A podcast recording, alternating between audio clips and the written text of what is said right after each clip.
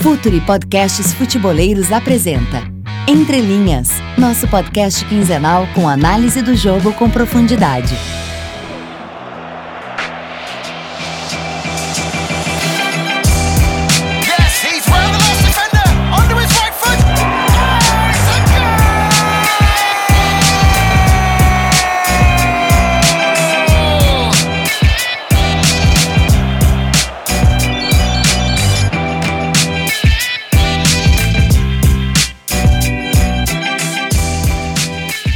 Galera, podcast Entre Linhas no ar, mais uma vez depois de uma boa pausa aí na Copa do Mundo, onde a gente não teve muito tempo para fazer outra coisa, não ver os jogos e, e trabalhar em cima. Eu acho que tanto eu como o, o Leonardo aprendemos muito na Copa do Mundo, tivemos desenvolvemos várias, vários trabalhos aí, eu acho que foi muito legal. E a gente fez essa pausa, não estava dando para fazer o podcast, mas a gente está de volta, é, da mesma forma de sempre, junto com o Futuri, continua com a gente, a gente está dentro da plataforma deles. E aí, Léo, como é que estão as coisas? Preparado aí para essa volta? Já tá com saudade da Copa do Mundo? Como é que estão as coisas? Fala Renato, fala pessoal, tudo bem com vocês? Vamos matar a saudade então. Realmente a Copa do Mundo foi um período aí bem é, tenso de trabalho pra, pra gente e acho que pra vocês também que estão ouvindo que assistiram bastante jogos, né? É, mas Renato, bate uma saudade às vezes de acordar sete da manhã pra ver França ou de acordar nove da manhã, quer dizer, nove da manhã não é tão tarde, né? Mas de acordar e, e ter sempre um jogo passando na televisão, poxa, dá saudade sim. Mas estamos de volta junto com o, o projeto Future FC. Não esqueçam de curtir a página no Facebook, seguir no Twitter, acompanhar as lives toda segunda, seguir o canal no YouTube, seguir o nosso podcast que volta aí quinzenalmente toda, toda segunda-feira. A gente está abrindo uma exceção. Uh, esse vai sair quarta, mas toda terça de manhã você pode ouvir lá o Entre Linhas comigo e com o Renato Rodrigues. Estava com saudade de falar contigo, Renato. Pô, a gente se falou pouco pelo, pelo podcast, mas do resto sempre junto aí, sempre se falando. E o Futuri com muita novidade aí depois da Copa do Mundo, o curso, o Futuri Lab, é, o Calcio Pizza do, do Mairo aí chegando com a Série A italiana também. Acho que vocês vão ficar ligados. Mas a gente vai para futebol brasileiro. Afinal, Copa do Mundo é Copa, a gente ama a Copa do Mundo. Mas a nossa realidade é o futebol brasileiro, que também eu acho que até voltou com um nível bom em alguns momentos. Consegui assistir bons jogos depois da parada da Copa. É, eu acho que nesse sentido eu tô até, tô até satisfeito assistir bons jogos. E hoje a gente vê aí na, na briga pela liderança no Campeonato Brasileiro duas equipes, Flamengo e, São Paulo aí brigando rodada a rodada para assumir a ponta. O Flamengo depois de ter feito uma gordurinha teve uma oscilação, o São Paulo com uma sequência muito forte e principalmente com maneiras de se jogar e estilos totalmente diferentes. Que vamos deixar bem claro aqui, cada um tem o seu, acho que não tem certo e errado. Existem várias maneiras de se jogar bem, a gente já falou muito sobre isso, a gente já fez, eu acho que um bloco inteiro de podcast sobre isso. Mas como você está vendo essa disputa aí, Léo? Acho que o, o mais legal, o que tem mais de rico, é que são duas maneiras diferentes de jogar. E eu acho que você consegue ser competitivo de várias formas e as- essas duas equipes estão mostrando isso. Sim, é exatamente isso. É muito legal ver, muito da hora ver o, o Brasileirão sendo dominado por duas equipes com com esses com estilos tão antagônicos, modelos tão antagônicos, formas tão antagônicas de ver e de sentir futebol e ao mesmo tempo tão eficientes. É um lembrete sempre para nós que analisamos futebol como profissão e para quem está ouvindo que analisa futebol por diversão, de que o que o técnico faz, o que um time joga e como, como um um time é construído, como uma equipe é construída, ela vai muito além de gosto pessoal. É, se você me perguntar, por exemplo, qual você gosta mais de ver, o Flamengo ou o São Paulo? O meu gosto pessoal é o São Paulo. Eu gosto mais de um time reativo, um time que marque mais forte. Mas o Flamengo é muito bem organizado e executa muito bem uma proposta de manter a posse, de controlar o jogo através da posse de bola, de ter uma movimentação muito interessante. E acho que o que chama atenção, Renato, é como teve o encaixe da equipe nesse momento tão crucial que foi antes da parada da Copa do Mundo, né? O Flamengo e o São Paulo já vinham numa, numa, numa ascendente da Copa do Mundo e conseguiram aí é, procurar aprimorar o, o modelo. E são duas propostas muito diferentes E eu queria começar destacando São Paulo, que eu, eu vi o jogo contra o Cruzeiro e vi um Cruzeiro que ficou com a bola o tempo todo, teve um volume de jogo gigantesco. O Sidão não fez um bom jogo, realmente não vem sendo muito bom, mas o time de São Paulo é muito consistente. É um time muito agressivo sem a bola. É impressionante como ele é agressivo, como ele sempre está agredindo o portador da bola, nunca deixa um jogador, uh, um adversário livre e contra-ataque, um futebol muito reativo, uma reação muito rápida, como foi o gol do Diego Souza, o primeiro gol, e como foi também o, um pouquinho o segundo gol, uh, uma jogada aí de contra-ataque puxada na direita pelo, pelo Rojas, que é uma baita contratação do São Paulo na janela da Copa. É, e, e o São Paulo ficou mais talhado ainda a esse jogo mais de transição, né, de, de velocidade, de, de, de, esperar um pouco, é, pressionar a bola para recuperar ela numa zona confortável e acelerar. E o São Paulo ficou mais talhado ainda quanto a isso quando trouxe o Rojas, né? Hoje, hoje o São Paulo joga com dois beiradas de campo muito agudos. São dois jogadores. Por exemplo, a gente tem equipes que jogam com um cara mais agudo de um lado e um cara mais organizador de outro, que é o próprio caso do Flamengo, que tem o Everton Ribeiro muitas vezes na direita e era o Vinícius Júnior. Foi tentado o Marlos e agora tende a ser o, o Vitinho. Mas o, o, São Paulo hoje ele é talhado para esse tipo de jogo. O Rojas conseguiu aí num, breve espaço se adaptar muito bem Acho que foi um cara que pegou muito bem a ideia de jogo. Eu acho que é um cara que encaixa muito dentro do modelo e aí tem muito mérito do São Paulo também de entender qual que é a sua, o seu modelo, qual, qual que é a sua forma de jogar e buscar um jogador que estava lá no Tadieres que não chamava muito a atenção do mercado, sem encontrar e conseguir trazer o cara especificamente para potencializar o modelo. Eu acho que isso é, é, é de fato fazer futebol com processo, com organização. Acho que é muito mérito do São Paulo nesse sentido, que enxergou um cara que consegue dar isso. E um São Paulo que vai ter a perda do, do Militão aí agora, que é um cara importante para as variações, né? um cara que pode ser tanto um zagueiro como, pela direita como um lateral, alternando linha de 5 com linha de 4, um cara muito importante para essa variação do Agui, mas o Agui tem lidado muito bem com, a, com essas trocas, ele tem perdido alguns jogadores por suspensão, por, por lesão, e tem conseguido dar conta do recado. Isso tem muito a ver por o São Paulo hoje ter um modelo muito bem estabelecido. E aí quem está escutando a gente, você pode gostar ou não gostar, mas ali existe uma ideia e ela é executada. Aí é o que a gente fala, né? Gosto pessoal. Tem gente que gosta mais do estilo do Flamengo, tem gente que gosta mais do, Flamengo, do, do, do São Paulo.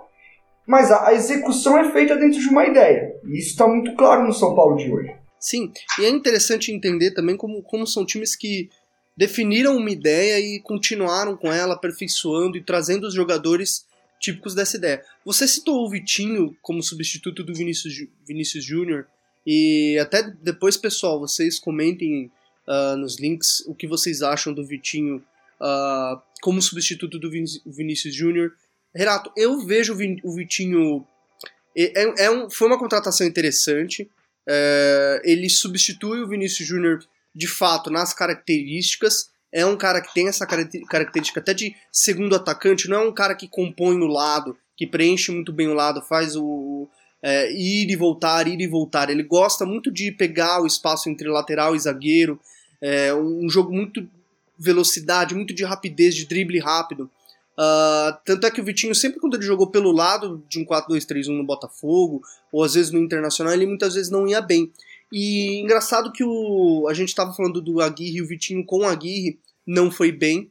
E o Vitinho com o Argel no Internacional em 2016, 2015, aliás, foi muito bem jogando na referência. O Vitinho era a referência do ataque do, uh, do, do, Internacional. E, e foi uma descoberta do Argel uh, de um jogador que tem um porte físico até para segurar algumas bolas de costas, mas tem essa arrancada muito forte. Então acho que o Vitinho ele dá opções também para o Flamengo quando não tiver o Guerreiro, quando não tiver o, o Dourado.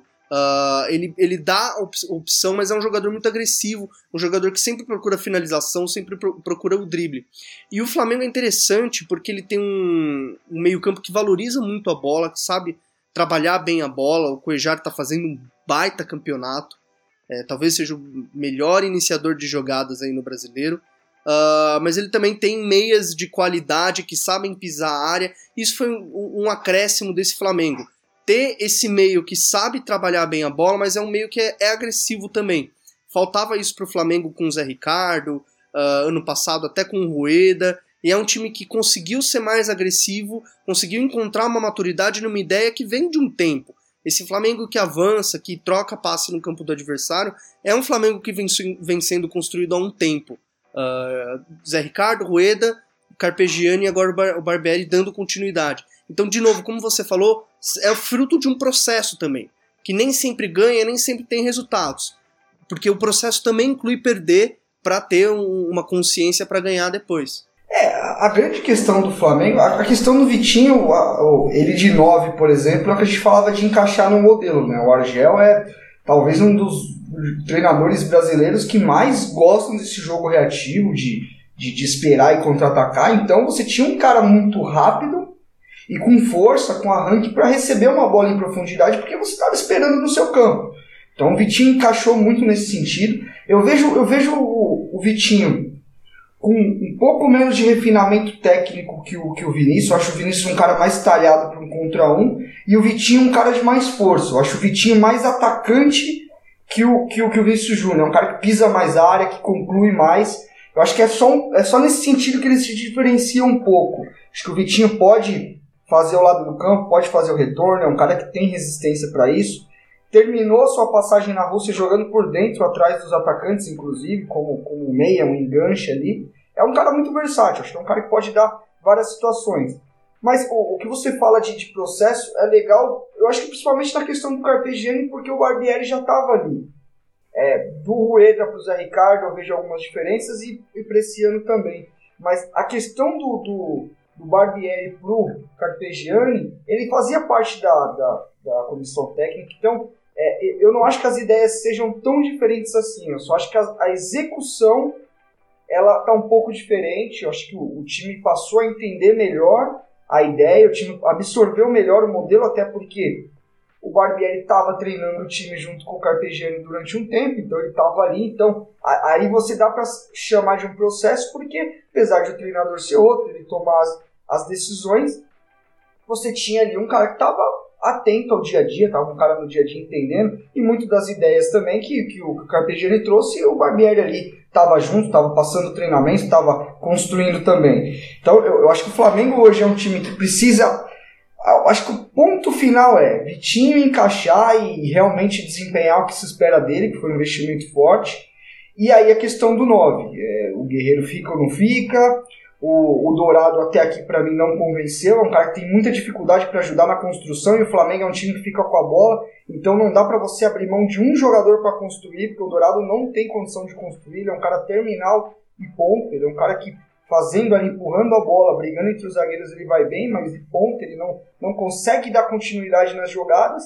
E até o Uribe, né, que é um cara que está entrando aos poucos, que é uma característica diferente, que dá um pouco mais de mobilidade. Eu acho que o que falta para o Flamengo é esse é esse arredondamento dessas duas últimas peças, porque de, de resto é, a linha defensiva tá bem, os laterais oscilam um pouco, mas o, tanto o Tuller, Léo Duarte, os meninos da base indo muito bem. É, o Paquetá tá fazendo um, um, grande ano, oscilou um pouco nos últimos jogos, mas é um, é um jogador, para mim é o jogador que mais me agrada, assim, revelado assim nas últimas duas temporadas no Brasil, é o cara mais completo para mim. Eu acho que o Flamengo precisa encaixar essas duas situações, mas está bem encaminhado. Eu não vejo o Flamengo não disputando o título. Não sei se leva, se bate campeão. Mas é o que se espera dessa equipe, né? Que se organizou fora de campo e agora tá, tá ali, tá competindo. Exato. E a gente falou tanto de processo, né? E duas equipes aí nessa semana uh, resolveram quebrar processos que começaram no início do ano, que é o caso de Palmeiras e de, e de Santos, que Uh, demitiram, o Santos demitiu o Jair, o Palmeiras demitiu o Roger Machado, até demissões diferentes entre si. Eu achei a demissão do Roger um pouco estranha, uh, mas enfim, clubes que sempre têm uma pressão e vivem, vivem momentos políticos complicados e trouxeram técnicos. O Palmeiras trouxe aí a volta do, do Felipão. Uh, depois, uma recomendação vocês lerem o texto no Yahoo sobre o, sobre as ideias do Felipão, algumas ideias que o Felipão traz em alguns times, como a presença do pivô, uh, um jogo reativo muito forte, a ideia dos atacantes roubando bola. E o Santos promoveu também o retorno do Cuca. O Cuca já treinou o Santos em 2008. Treinadores de mais estofo, de mais experiência, talvez não sejam treinadores com métodos de treinamento tão uh, alinhados com o que, que se pratica hoje. E, Renato, eu vejo essa questão muito como uma busca do. do eu vejo essa questão por dois, por, por um, dois vieses diferentes. A, o primeiro é muito simples: os times eles buscam. Uh, tanto Santos como Palmeiras querem montar times competitivos, querem equipes competitivas. Vencer ou perder é do jogo, mas o diagnóstico era que não havia um time competitivo que lutava muito pelo resultado que vendia cara ou derrota. E um outro viés que eu acho que é mais uh, mais ainda, que dá pano até para um outro podcast, é até uma autocrítica necessária, uma, uma reflexão dos treinadores que vem surgindo e vem tendo chances no futebol, uh, de que se, se, eles estão de fato uh, montando equipes uh, competitivas, equipes que atendam às necessidades dos clubes. acho que o Roger vem de dois trabalhos onde ele foi interrompido, não é um cenário ideal, um, um trabalho tem que ter começo, meio e fim, mas havia também há uma série de treinadores que têm trabalhos interrompidos e muitas vezes um treinador mais experiente é colocado no cargo. Como que você vê isso, Renatão? Cara, eu, eu, eu, não, eu não vejo a, as duas trocas como absurdas. É, eu, eu não teria feito pelos momentos, porque eu acho que teve a parada da Copa aí, eu acho que era o time. É, de fato, eu vejo. Eu, a questão do Santos para mim era muito mais clara. Você não. O time é, estagnou, em alguns momentos até mostrou alguma. É, é pior, piorar mesmo. Chico. O Santos, em alguns momentos, o Santos não conseguiu ter padrão durante o ano. Isso é ponto. Para mim, isso ficou muito claro. A equipe não conseguiu achar uma forma de jogar. A questão do Palmeiras, eu acho que a equipe teve padrão em alguns momentos, teve bons momentos na temporada, mas é um time que, pro momento da temporada, estava oscilando muito. Acho que é um time que, dentro dos próprios jogos, é, deixava de atacar a bola, não sei o que acontecia, alguma chave ligava, era um time que passava a não pressionar, pressiona. É, pô, eu fiz uma análise aqui um momento muito legal que o time está pressionando, pressionando, sai uma falta. Aí o Atlético sai para jogar, o time de repente para de pressionar e aí sai uma situação de quase de gol do, do Atlético Mineiro no Aliança. Então eu, é difícil a gente entender é, todo, todo o motivo porque a gente não está no dia a dia. Eu, eu acredito que boa parte da interpretação para você manter ou demitir um treinador é, é, olhar o dia a dia, é ver o quanto o treinamento está sendo absorvido, quantos jogadores estão entendendo a ideia e o quanto está indo para dentro de campo. Então a gente a, a, a, essa primeira parte do processo do, do, treino, do dia a dia, a gente não tem contato. Então é, é, é até leviano a gente dizer, ah, perdeu o grupo, não perdeu o grupo, ah, o treino é bom, o treino era ruim. A gente escuta que os treinamentos eram bons, mas e aí? Até onde isso estava indo para o jogo? Até onde os caras estavam satisfeitos com isso? É, é, é complicado, cara. Eu, eu, pra mim, as coisas cada vez fazem menos sentido. Assim. Eu acho que é, é, é muito claro como a nossa cultura é de ganhar. Quando a gente troca o Roger Machado pelo Filipão, independente de, de gostar ou não do Filipão, você não tem uma, uma linha de trabalho, uma ideia de jogo. Você quer ganhar. Isso para mim está muito claro. É, o Filipão teve as suas, as suas. Se a gente comparar com o Luxemburgo, que era outro cara que brigava ali pela vaga, eu vejo o Filipão um pouco melhor nos últimos anos, um cara que ofereceu mais resultado e mais desempenho. Mas é difícil, né, cara? O, Filipão foi campeão na China, eu não acho que isso é nenhum demérito, ao contrário, acho que é difícil treinar lá, inclusive. Muitos treinadores bateram lá e voltaram, o próprio Cuca, Mano Menezes, Paulo Bento acabou de ser mandado embora lá, português. É, não, não, é tão simples assim, eu não, não, não jogo para baixo, é título e é um tricampeão, tricampeonato também. Mas é o que você disse, tem, tem muitas, muitos aspectos do jogo do Filipão que a gente já começa a enxergar no treinamento, né? De, hoje mesmo a gente viu notícias, hoje, terça-feira, de noite, a gente está gravando, já saiu algumas notícias que tem, vai, casam muito com o estilo de jogo que você falou, né, Léo? Exato. Eu, para fechar essa questão, a gente para o segundo bloco, eu acredito que a busca é, até entrando no Felipão, é um treinador com um estilo muito bem definido e de fácil assimilação. O Cuca também. É, são caras que chegam. O que pode, o que pode gerar uma mobilização, assim, né? De, de, de imediato. Exato. Se a gente for pensar no estofo deles, assim. Exato. E até, Renato, lembrando um tweet seu, agora eu não lembro qual é, mas eu lembro que você falou isso, que, olha, agora em agosto, não é o treino que vai mudar a equipe o poder do treino como modificador do jogo aí é muito pequeno, na verdade, né? Porque agora, a partir de agora, todos os clubes jogam de quarta a domingo, quarta a domingo. É mais na conversa, é mais na cobrança, em pegar um vídeo, corrigir alguma coisa, de repente até passar a ideia principal, como o auxiliar do Felipão tentou passar hoje, é, o Paulo Turra. Depois leiam a entrevista que, que eu fiz com o Paulo Turra lá no Globo Esporte, no painel tático. Passar uma ideia num, num coletivo mesmo, ir pro jogo. O jogo vai ser o treino porque não há muito tempo hábil de mudar alguma coisa. Então o que os clubes buscam é definir aí o rumo num, num momento bem complicado, num momento é, decisivo da temporada. Eu acredito que a volta do, do Felipão, todo respeito ao Felipão, todo respeito ao Luxemburgo, ao Cuca, uh, vejo também o Felipão bem acima do Luxemburgo. É, tem uma estatística que o Felipão é o treinador brasileiro com mais títulos no século XXI. É o treinador do 7 a 1 mas também é um treinador que venceu na China, é difícil.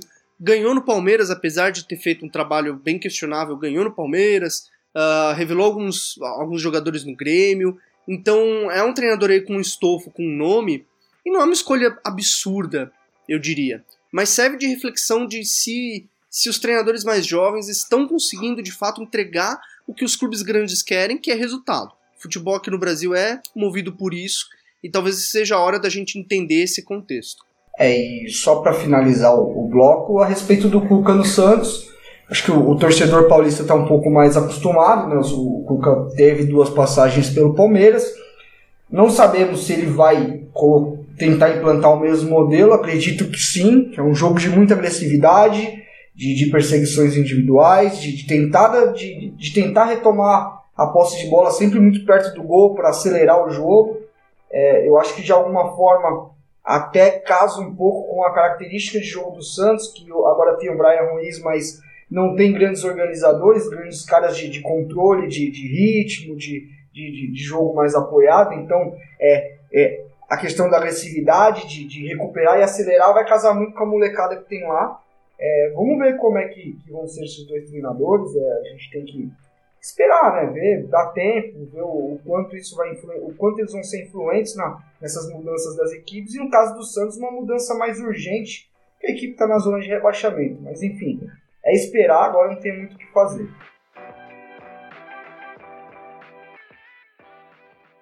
Futuri Pense o jogo.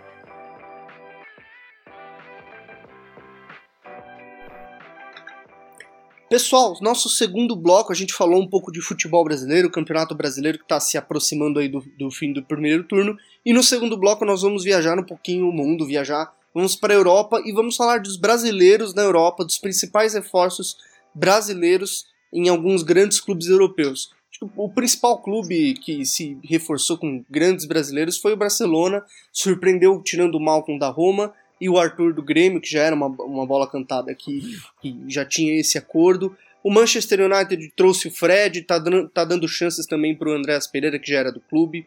O Real Madrid, com o Vinícius Júnior, tirou o Vinícius Júnior do Flamengo, a gente falou do, do Vitinho como substituto do, do Vinícius.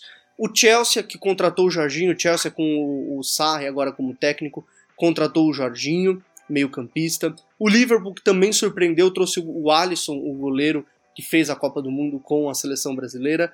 O West Ham, do Pellegrini, do Manuel Pellegrini, que estava na China, treinou o City, trouxe o Felipe Anderson. Aliás, Renato, o Felipe Anderson é a contratação mais cara da história do West Ham o cara, um brasileiro, e o Everton, que também surpreendeu e trouxe o Richardson, que era do Fluminense, passou pelo Watford, fez grande campanha no Watford e agora vai jogar no Everton. Esses são alguns nomes, alguns jovens, outros não tão jovens, alguns, algum, alguma, algumas das movimentações de mercado de jogadores brasileiros na Europa. Renatão, qual para você foi um, dos, um destaque dessa, de todas essas transferências dos clubes europeus buscando se reforçar com, com o talento brasileiro? Cara, é, é, eu não, vejo nenhuma preferida, assim, mas, por exemplo, a, a ida do Alisson pro Liverpool é, era uma necessidade. Isso aí, isso está muito claro há muitos anos, e não foi por causa das falhas do Carlos na, na final da Liga dos Campeões, claro que isso acentuou essa necessidade, mas o Mignolet também já não fazia, já não dava conta do recado ali, nunca conseguiu ser um, um goleiro seguro para o Liverpool também, então, aí, apesar da. da a gente, acho que é bem legal a gente falar sobre valores para quem está escutando a gente, porque os valores são altos mesmo. Hoje, hoje não tem como, cara. Hoje você vai buscar é, excelência, vai buscar alto nível na contratação, tá inflacionado mesmo, não tem como. Eu, eu, Mas, ia, eu, ia, falar do, eu ia falar do valor, eu ia falar justamente isso. E a necessidade do Liverpool, cara, é o que fez o valor ser alto. A Sim, Roma vai vender sim. um goleiro pro Liverpool que tem um goleiro que tomou.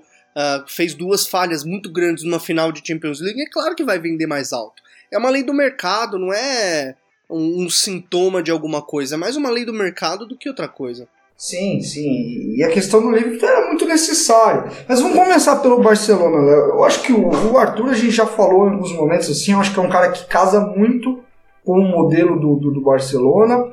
Não que aquele. A gente está falando daquele modelo também de uns anos atrás, né? O Barcelona hoje é diferente, tem um modelo diferente, mas eu acho que é um cara que, que casa muito com a cultura do Barcelona. Eu acho que é um cara que controla muito bem ritmo, um cara que sabe esconder muito bem a bola, que pratica um jogo curto muito forte, se movimenta muito bem em campo.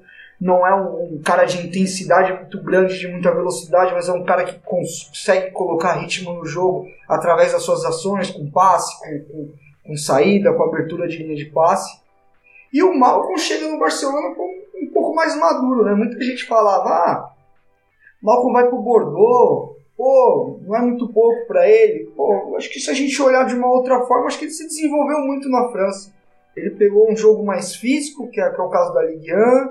É, o, o Malcolm chega no Barcelona hoje mais construtor, né? No Corinthians ele jogava como um ponto esquerda mesmo, ele, ele é canhoto, então ele buscava mais a linha de fundo, pisava mais na área para finalizar. No Bordeaux ele, ele, ele cresceu muito jogando pela direita, né? jogando com o pé invertido, trazendo para dentro e, e finalizando, e principalmente criando.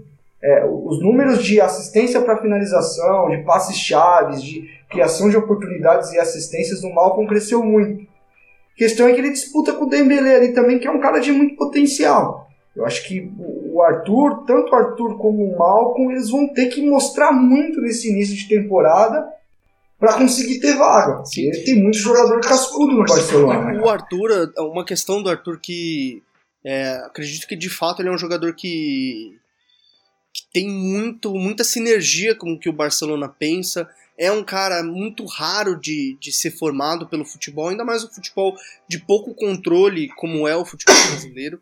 Mas é, eu vejo na questão física um, um talvez um problema pro Arthur ah, se adaptar ao Barcelona. Claro, vai demorar, mas o, o próprio Coutinho também sofre isso.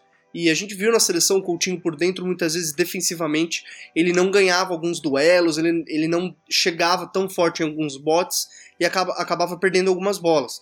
O Arthur no Grêmio, muitas vezes ele também, ah, apesar do Grêmio atuar com uns encaixes mais longos, ele tinha essa deficiência física. E o Xavi Iniesta, eh, eles, o futebol deles caiu tanto na seleção como no Barcelona com a idade quando eles não tinham mais essa força. Ah, mas É quando o declínio é natural, né? É. Quando, quando acontece esse tipo de coisa é natural. É natural, não, é natural. Mas o, o que eu tô falando assim, ah, que o físico, que a gente acha que o Xavi e Iniesta não eram jogadores de grande físico, etc. Mas eles no auge ah, venciam muitos duelos. Não era aquele jogador de chegar, mas ele tinha um controle eh, e, e também conseguia sustentar no físico várias bolas. E eu não sei se o Arthur vai se adaptar tão rapidamente.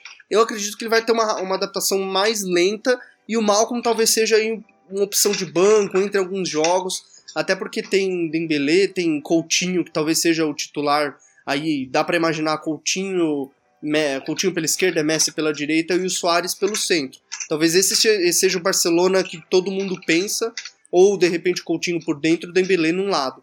É, mas o Malcolm é uma opção interessante no banco, né? Sim, eu, acho que eu acho que é um cara que vai desenvolver ainda também. é. É, a gente vê nesse mercado de transferências muitas muitas apostas assim em caras que não são são, são muito novos, alguns já com alguma experiência, mas o- esses clubes grandes mirando muito em longevidade, né? Em, em jogadores que podem oferecer muito para a equipe, é, que podem é, ter anos de futebol de alto nível, que é o caso do Malcolm, do Arthur, próprio Vinícius Júnior no, no Real Madrid, que a gente está falando agora, daqui a pouco o Real Madrid começa um amistoso aí, tudo indica que o Vinícius começa jogando, o Real também já buscou o Rodrigo, que vai depois. Mas é, as equipes se movimentando muito com, com essa questão de, de, de buscar jovens. Se a gente for olhar para a América do Sul mesmo, saíram vários daqui. Se a gente for olhar, tem, tem muito jogador saindo e, e, e, vários mercados levando. Foi um dos grandes, dos grandes arrastões que tiveram aqui nos últimos anos, muita gente levando. Mas me chamou muita atenção a chegada do Jorginho no Chelsea, né? Vai ser legal ver como um jogador que nem ele, né, que é um cara que controla ritmo, praticamente um regista no, no, no time do Napoli do Sarri, vai com um treinador para o Chelsea, para uma liga num contexto totalmente diferente, né, Uma, uma, uma liga muito mais intensa, muito mais física, onde certamente ele vai ter muito mais dificuldade para fazer as escolhas tão bem feitas que ele sempre fez. É um jogador que organiza por trás, tem até a questão de como ele vai jogar com o Kanté ali lado a lado, que também é um cara que joga na mesmo, no mesmo espaço, porém com, com, com características diferentes. É, curioso para ver esse Chelsea, como pois que é. você vai sair de um modelo tão estabelecido nos últimos anos para uma maneira de jogar tão diferente com o Sarri que, que chegou agora para essa temporada. Pois é. Também acho que o Chelsea vai ser uma das equipes mais interessantes de ver nessa temporada. Até por por ter o, o Sarri, que é um treinador de ideias muito doidas, muito interessantes, e como que essas ideias vão, vão, vão se exibir na Premier League, né? Que é um contexto muito diferente do campeonato italiano, é um outro, é um futebol muito de transição, muito laicar, muito de área a área, digamos assim. É, como que o Sarri vai, vai adaptar o Chelsea é interessante. E o Jorginho, a, a gente até discutiu, discutiu isso, né, Renato? Uh, e o pessoal que tá ouvindo, depois postem lá o que vocês acham. Cara, eu acho que o, o Kanté, eu vejo Kanté e Jorginho na mesma posição. São jogadores que entregam coisas bem diferentes, mas eles são jogadores de base de jogada. Eu não vejo o Jorginho, por exemplo, com, com característica de pisário, de jogar pelo, por, no, pelo lado de um triângulo de meio campo, por exemplo, alinhado ao Fábricas. Nem até o Fábricas eu vejo ele um jogador até pouco agressivo em alguns momentos. Ele foi agressivo no Barcelona em 2011, foi peça-chave no Barcelona, mas eu não vejo ele tão agressivo em alguns momentos. E talvez o Chelsea tenha esse desafio aí de agressividade. O Kanté é um cara agressivo, mas ele é um cara que ele rouba a bola e ele acelera, ele tem um passe longo muito bom. No, no Leicester ele fazia muito bem isso. Mas ele é um cara também de, de base de jogada, de ficar na frente da zaga, de fazer, de tomar essas recuperações. Uh, vai ser um desafio para o Sarri montar esse meio campo, né? Eu até imagino uma, uma versão bem diferente aí, mas de Pirlo e Gattuso, por exemplo, com Pirlo na base da jogada, organizando por trás, e você tendo no canteiro um cara mais avançado, não digo para pisar a área, acho que é até um desafio pro, pro Sarri fazer o mesmo que ele conseguiu fazer com o Alan. O Alan já tinha uma característica de pisar a área com na nos tempos de Vasco. É, isso, é notório, mas com o Sarri o Alan desenvolveu isso muito bem. Vamos ver se ele consegue fazer isso com o Kanté, porque aí você ganha um cara muito agressivo numa faixa mais avançada do campo.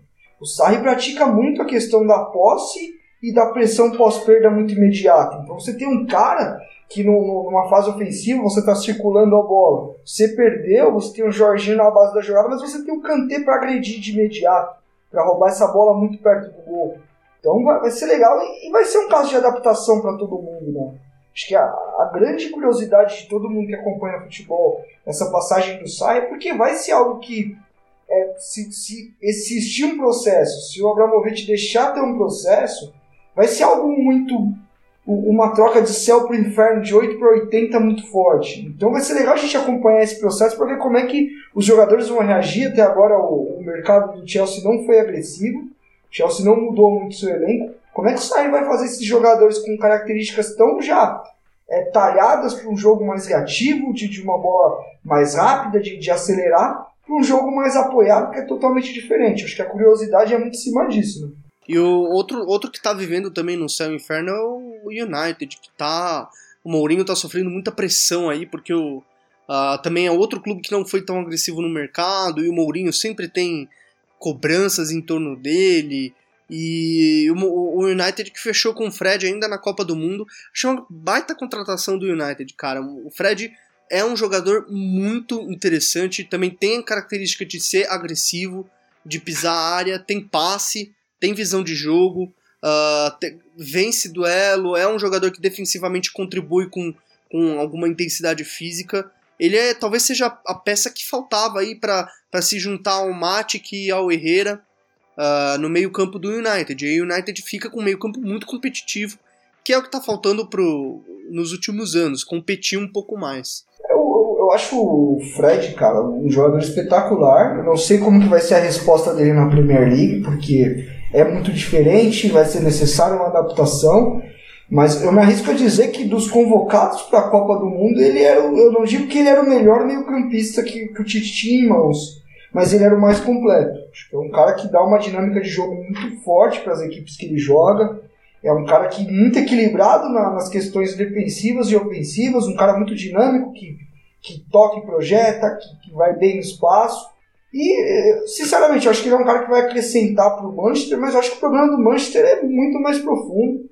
É, o United já de uns anos é um time previsível, um time que não, não consegue circular a bola com qualidade, não consegue ser o protagonista que tenta fazer na, na Premier League. Não trouxe grandes reforços também, até porque nas últimas janelas investiu muito forte. É uma equipe muito, muito, muito, muito qualificada, tem muito jogador bom no United. A questão é como o Mourinho vai tentar conduzir esse trabalho nessa temporada. As últimas não foram boas, o time muitas vezes ganhou sem o mínimo desempenho, é um time chato de assistir, porque ele tem uma ideia que não flui, um jogo que não flui, um time que não consegue sair daquela mesmice. O famoso é, falta movimento, United. falta agressividade em vários momentos. E a gente teve um Pogba aí na, na, na, Copa do Mundo que mostrou totalmente ao contrário que é o Pogba do, do Manchester. Então tem, eu acredito muito em contexto. Não acho que um jogador como o Fred, que é muito bom, vá resolver o problema do Manchester. Mas eu acho que é um time que a gente tem que ficar de olho porque tem muita qualidade. Eu acho que isso, isso é inevitável de a gente colocar como um dos times aí para se olhar. Eu também acredito em contexto. Também acho que é, o United busca um contexto para ativar o melhor de cada jogador e, e, funcionar todo mundo junto. Faz tempo que o United tem muito talento, o United tem, baita, tem um baita elenco, mas não encontrou ainda a forma como juntar todo mundo. E já não sei mais se o, se o Mourinho é o cara para liderar esse processo. O Mourinho tá indo para a terceira temporada dele no, no United, né? Não sei se, se talvez o Mourinho tá no, no melhor momento da carreira para liderar esse processo. Já tem jornal dizendo que o United vai atrás do Zidane. É, enfim, muito cedo ainda para falar só pré-temporada. Mas para ficar na Inglaterra, uh, o Everton, uma contratação até surpreendente, uh, contratou o Richardson. O Richardson estava no Brasileirão do ano passado ainda no, na, jogando pelo Fluminense. E também achei uma. Segue essa toada, Renato, de jovens, né, dos clubes buscando jovens com potencial. E é um cara que tem tudo para casar com o modelo do Everton e tem tudo para mostrar muito do que ele mostrou no Watford na última temporada. Né? O Everton que, que, trocou de treinador, tá, tá, remodelando aí todo. tá re, renovando o processo, né? E, e, o Everton foi uma contratação, contratação bem interessante. O, o Richardson foi uma contratação bem interessante. O Marco Silva, que era treinador do, do Watford, né? Uh, hoje é vai ser treinador do Everton nessa temporada.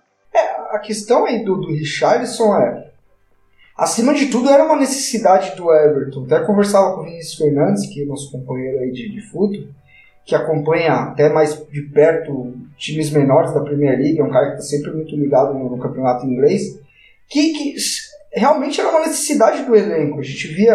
Agora o Everton perdeu classe, né? Perdeu, não, vendeu para a Alemanha, se não me engano, Wolfsburg. E Sigurdsson, Schneider todos os jogadores de meio de campo, jogadores mais pesados, jogadores que não têm características de beirada. É, o Mirala já está na, na, numa curva para baixo, já não consegue render muito bem. Então era muito necessário para o Everton um jogador dessas características. Acho que o, o, o Richarlison ele, ele teve é, uma temporada bem diferente. Assim, teve seis meses muito bons com, com o Marco Silva, que é o treinador dele agora português. E aí se deve muito à adaptação do, do, do, do Richardson ter um treinador que fala a mesma língua, isso foi muito importante. E aí os outros seis meses, com o Marcos Silva saindo, o Richardson oscilou mais. Não, não teve tanta regularidade como titular, com um cara que, que teve mais dificuldades para se firmar no time. E agora ele vai com um treinador que confia muito nele, que vai dar um tipo de jogo que o Everton, o Everton precisa. Eu imagino até por essas características o Richardson começando a temporada como titular, caso não venha nenhum reforço maior, aí alguém de mais impacto para a beirada do campo, e com tudo para se firmar de vez. É um, ele, o Richardson é muito jovem, é um cara que é, a gente olha para ele assim na questão da maturação física, é um cara que já é um, um touro, já, um cara muito forte. É, até por isso também ele se adaptou muito rápido à Premier League. É um cara que consegue suportar um contato muito forte. É um cara que tem uma resistência física muito grande faz muito bem o corredor, acelera, consegue sustentar a bola de costas, é, faz boa leitura para entrar na área, chega no fundo, cria situações e também conclui. Acho que é um jogador que a gente tem que ficar de olho principalmente para o ciclo aí de Copa do Mundo. A gente falou de alguns outros, o caso do Arthur, do Malcolm, a mesma coisa. Acho que são caras que podem pintar aí numa seleção brasileira e não por estarem na Europa, mas por começarem a atingir uma maior maturidade de, nas suas carreiras mesmo. E eu acho que o Richard, o Richardson entra nesse bolo aí facilmente. É um cara que traz características que eu não vejo outro ponta brasileiro parecido, viu, cara? Eu acho que tem. Acho que é uma característica bem única, assim, dentro do nosso contexto de seleção. Assim, acho que é um cara que pode ajudar bastante em algum momento. Pois é. E o, e o West Ham, que contratou o Pellegrini, também está fazendo, está promovendo aí vários bons uh, no, nomes. Trouxe o Felipe Anderson da Lazio. Também um, um, reforço bem interessante, o Felipe Anderson, que é, não, é, talvez não seja tão mais jovem, o Felipe Anderson deve ter 24, 25, vamos ver a idade dele aqui. Tem 25 Vai anos. Vai falando que eu vejo. Ele tem 25 anos. 25. É, ainda, ainda tem. Ainda tem. Ele é 93. Né? Então, acho que o West Ham contratou ele pensando nele atingir o auge dele aí já no, já no clube. Trouxe ele da Lazio, ele é 93, né? E.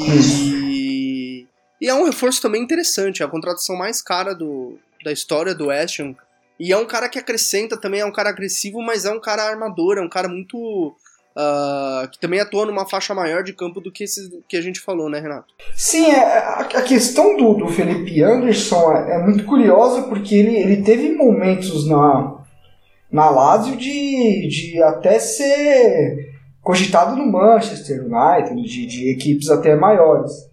Mas eu, eu, acho que a grande questão do Felipe Anderson é a consistência, cara. Eu acho que ele conseguiu fazer boas temporadas no, no na Lazio. Ele, ele teve uns picos de desempenho monstruosos, assim, foi muito bem mesmo. Ele se achou na Itália, mas ele teve oscilação também. Eu acho que o, o momento do Felipe Anderson agora numa Premier League, tendo se adaptar a todo um contexto é de afirmação. Eu acho que se ele não se afirmar como jogador agora, é, dificilmente ele vai conseguir visualizar coisas maiores para a carreira. Não que a carreira dele acaba aqui, não, ele tem só 25 anos. Mas eu acho que agora é o momento do Felipe de fato se firmar. E eu falo isso até mentalmente, ele é um cara inconstante, às vezes um cara que depende muito de uma primeira ação dar certo, de um primeiro lance entrar para ele crescer no jogo. É claro que vai ser um início de trabalho bem complicado para o Pellegrini, né? ele chega da China, é, o West Ham está num processo de reformulação muito grande, chegaram muitos jogadores. Então vai ser aí um, um ano difícil para o West Ham, apesar de toda a qualidade que o West Ham investiu aí nessa janela. Mas eu vejo o Felipe Anderson como um momento da carreira de afirmação. Acho que agora ele tem que dar aquela resposta de que tipo de jogador ele é. Se ele é o jogador é classe alta ou se ele é um cara muito bom e, e ponto. Entendeu? Acho que é o momento dele Vamos ver se o time, o contexto, o ambiente vai favorecer ele nesse sentido. Na Lazio ele teve grandes momentos, até por isso o West Ham investe nele, coloca uma grana pesada e vai ter a cobrança de uma resposta. Né? Um cara que, que precisa ser é, é, precisa ser mais intenso em campo, mais dinâmico em alguns momentos, não ser tão disperso em alguns sentidos, que é algo que já se falava dele aqui no Santos, né? A gente já falava aqui no Santos desses defeitos. Mas é um cara que se desenvolveu muito e que tem tudo para chegar num nível muito forte. É o, o que o Murici falava com, com um jeito Murici, que ele precisava dessa constância. Mas eu acredito que o Felipe Anderson tá numa idade de muita maturidade, numa idade de, de realmente entender mais aonde ele quer chegar. Eu lembro, Renato, não sei se você lembra, ou quem tá ouvindo lembra também, que teve um período aqui no. que ele foi tão bem na Lazio que todo mundo falava dele na seleção, acho que era com Dunga ainda, que ele precisava ir pra seleção e tudo mais. E pouca gente falava do Coutinho na, na época. Acabou que o Coutinho foi né, de jogadores. Eu vejo o, o Felipe Anderson muito parecido com o Coutinho, até no, na forma de jogo. Não sei se você concorda comigo. É, cara. A questão dele é, é, é de se firmar. Mesmo. É, é constância, essa é mental, talvez, né? É, talvez também. Tem, tem muito a ver. E, e quando a gente fala isso, ah, o cara já tem 25 anos. Não, a gente é único, cara. É, a gente, como ser humano, a gente, cada um tem sua fase, cada um tem seu momento de maturidade. E, e, a, e a maturidade não só técnica e física, mas como pessoa também, como, como ser, como confiança em si próprio. Eu acho que o, futebol está mostrando pra gente que ele é, um, ele é muito complexo e cheio de variáveis. Eu acho que não dá pra ver nada certo. Eu acho que o, o Felipe já tem experiência de sobra e, e tem futebol. Isso, a grande questão é essa, qualidade ele tem, cara. A qualidade ele, ele sempre mostrou ter. Tanto que os momentos dele de, de, de alto nível são encantadores, são de muito futebol, de muita qualidade. Então, se ele conseguir, é claro que manter picos desse tamanho é, é, é muito difícil. Se a gente for olhar nos últimos 10 anos, aí, 15 anos, dois jogadores conseguiram fazer isso apenas, e todos sabemos quem. Mas manter uma certa regularidade vai ser importante para ele triunfar num futebol tão legal e tão difícil também como é na Inglaterra. Galera, acho que tá bom, né, Renato? Esse foi a Acho volta é do, do Entre Linhas. Se vocês souberem de mais algum reforço brasileiro em algum clube, posta lá, que a gente comenta depois pra vocês. Não esqueçam de seguir a gente no Twitter. Meu Twitter é LeoFFMiranda. Qual que é o seu, Renato? arroba rrenato, tudo junto, underline Rodrigues, e mandar aquele salve pra gente, né? Dar aquele alô. Hoje a gente não postou antes no Twitter porque a gente tá numa correria danada também, a Copa acabou, mas tá, corri tá corrido. Mas no próximo programa a gente fala dos comentários de vocês, a gente vai salvar aqui, mandar um salve pra todo mundo. Participem, a hashtag Guerreiro, né? Quem assistiu até o final, quem teve essa paciência de escutar os dois caras aqui. E é isso, até a próxima, Léo. Um abração pra todo mundo e vamos que vamos. Valeu, gente. Abração.